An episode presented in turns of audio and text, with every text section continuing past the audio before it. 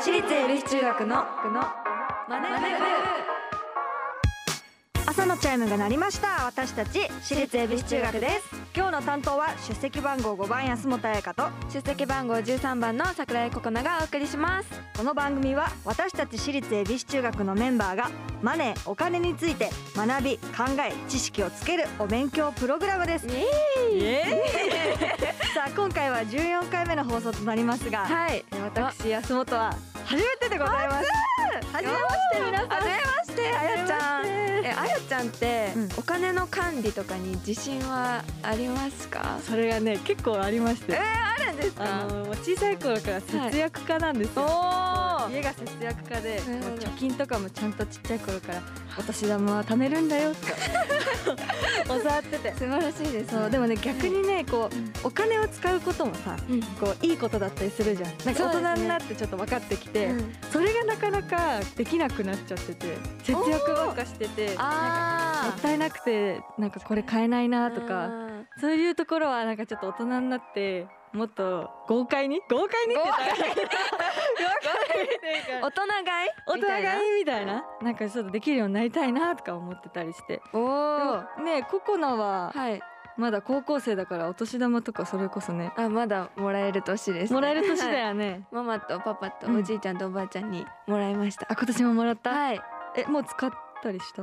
そうです。ね半分は使っちゃって。使ったんだ。使っちゃって、うん。半分はでもそれこそ貯金をうん。して。あそうなんだ。そうなんです。でもいつか投資したいなってそうなの、はい思ってるそうだよこの番組的にはココナがちょっと私より先輩だから。少しはねお金のこともねはい。勉強したりとかしてるもんね。そうです。じゃあこれを通じてはい。いろいろお金の使い方とかもどんどん勉強していきましょうね。はい。はい、えー毎回お題を決めて予習メンバーが先生となって勉強していきます、はい。えー本日のテーマは言葉をちゃんと正しく使おう金融や証券にまつわる単語をもとに勉強していきたいと思います。はい。そしてこのマネ部でお金を勉強していつかね私たちも 事業計画まで立てられるように頑張っていきましょう。はい。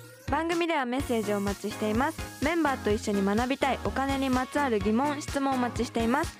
ラジオ日経エビチューマネブホームページメッセージフォームからまたツイッターハッシュタグエビチューマネブでお待ちしています。それでは私立恵比寿中学マネ部今日も始めていきましょう。ここだ。修行の挨拶をお願いします。起立気をつけ。礼私立恵比寿中学のマネ部。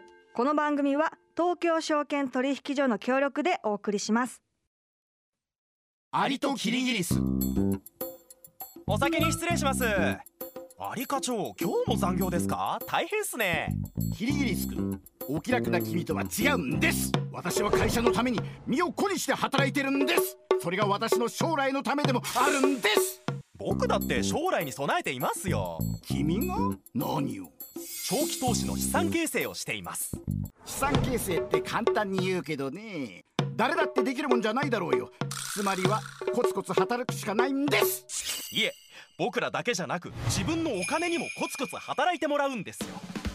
こんな時代に働くことだけに自分の将来を託す人生でいいんでしょうか？つまりコツコツ貯めるコツを知る JPX アカデミーオンライン講座。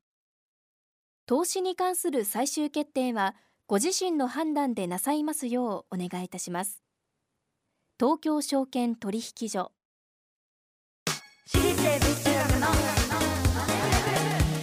ツイッターハッシュタグエビチューマネ部でもお待ちしています。今日の授業は言葉をちゃんと正しく使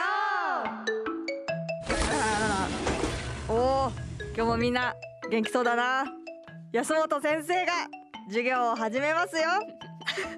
このマネ部で桜木はかっさらかっ桜木はこれまでに何度か授業を受けてきたがはい。たくさんの金融や証券にまつわる言葉を勉強してきたと思う。しっかり覚えてるか？はいもちろん覚えています。例えばどんな言葉があったか？えー、っと利子？おこれこれってどんな意味でしたっけ？利子？はい。利子？利子。利子？なんだ？なんかあ利子？利子か？利子。利子？イントネーションが難しいよな。利子？どういう意味が？そうなちゃんと調べておくんだぞ。え？先生は知っているが言わん。先生は知っているが言わんぞ。まあそんなことはどうでもどうでもよくはないが、えはい。今日はな教科書の14ページ目言葉をちゃんと正しく使おう。開きましょう。はい。それでは授業を始めます。それでは手始めに選択問題からいきたいと思う。はい。先生もなんだか緊張するぞ。しますね。では行くぞ。1問目株式の積み立て購入を始めるために〇〇会社に口座を開設した。この〇〇に入る言葉は次のうちどれでしょう？1消費。2投資。3証券。4政権うん債券です。債権？はい。債券です。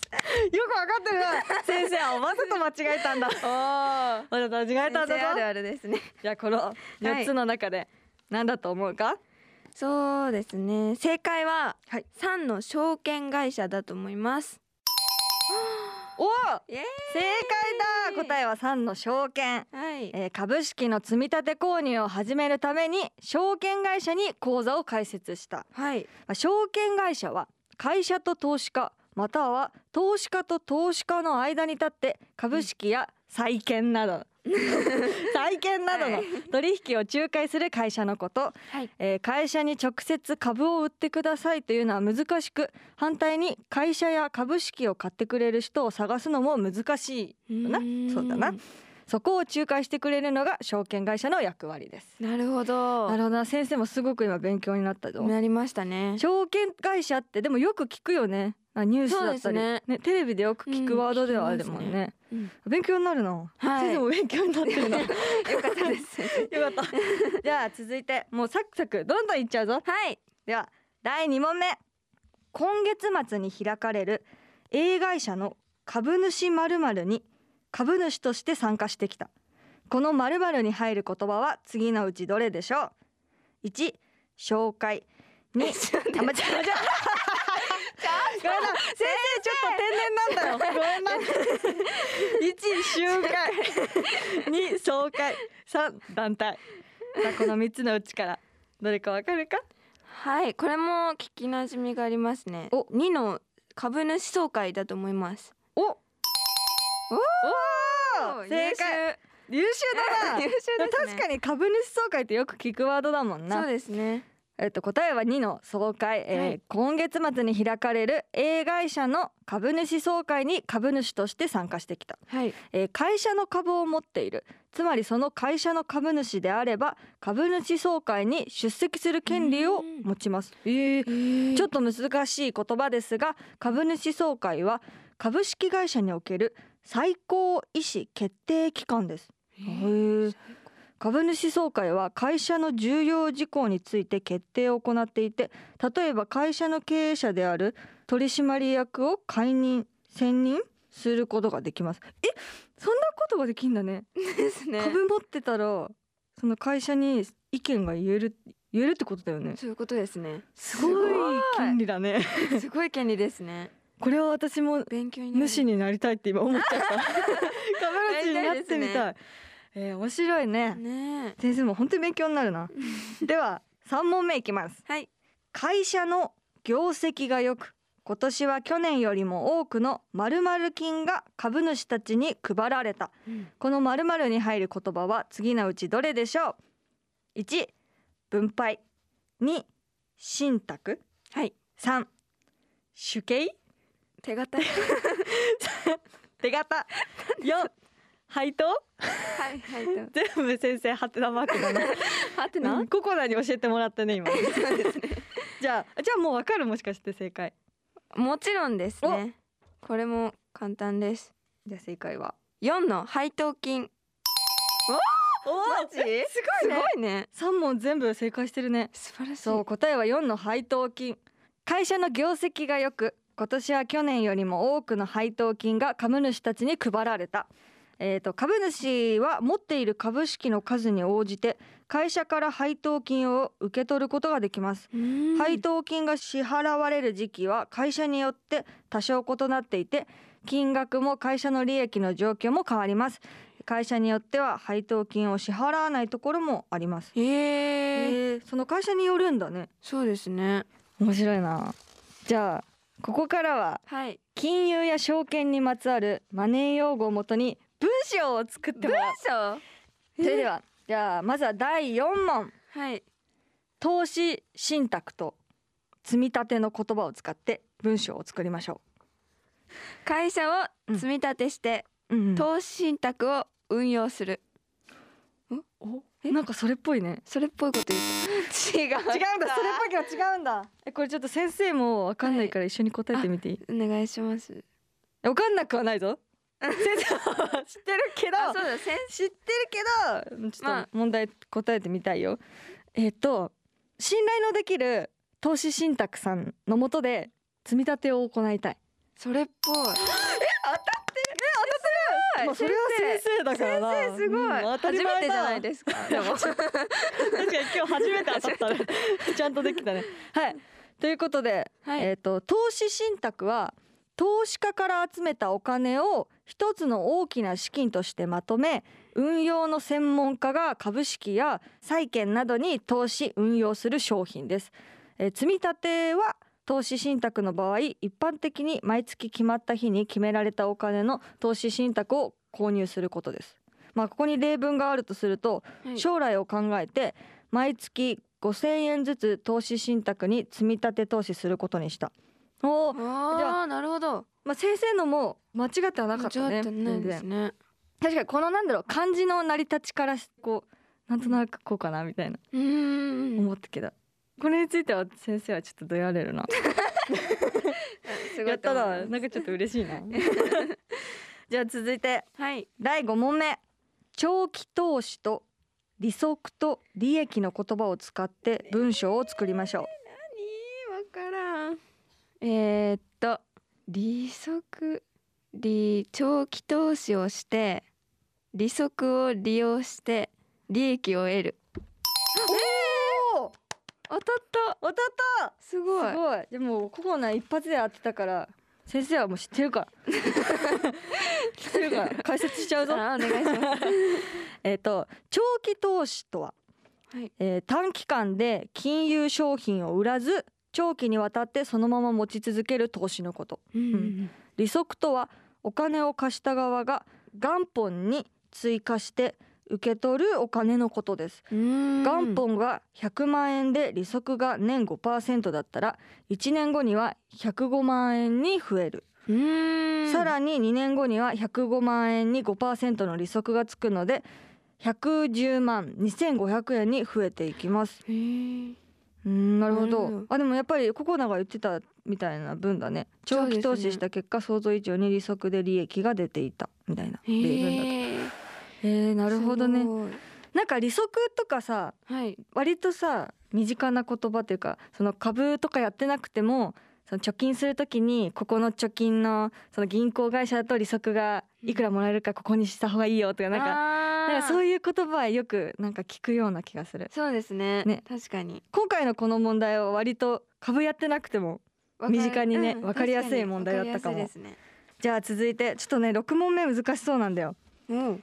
もうねこれかったら投資経験してんのかなここらって思うぐらい難しいです。えなんだろう。えっと株式とはい。指し値の言葉を使って文章を作りましょう。差し指し値。値差し値って何ですか？あのえ何ですか？って聞いちゃダメだよ。危ないよ。でも今言おうとしまなんかしたよね。言おうとしちゃった。よ危ない。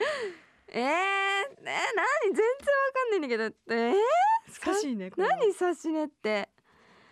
何？株式？ちなみに漢字ははい。あの指の指すに差しに。値の値のね値のね。値段とかのね。あー。値段を指してるってことですよね。だから株式を買いつつ買って値段を何言ってんの？何言ってんの？ちょっとわからないので先生お願いします。先生か？先生。えっとねはい今月の指し値は500万だからここの株式に投資するわ。ちょっと違うじゃないですか。あれ？ちょっと今ココナのレベルに合わせたんだよ。なるほどじゃあもう答え見ていきますか、はい。えっ、とまず株式とは会社の事業を運営するための資金調達の手段の一つです。うん。発行された株式は投資家同士で売り買いされますで指値とは希望する売買価格を指定して発注する方法です。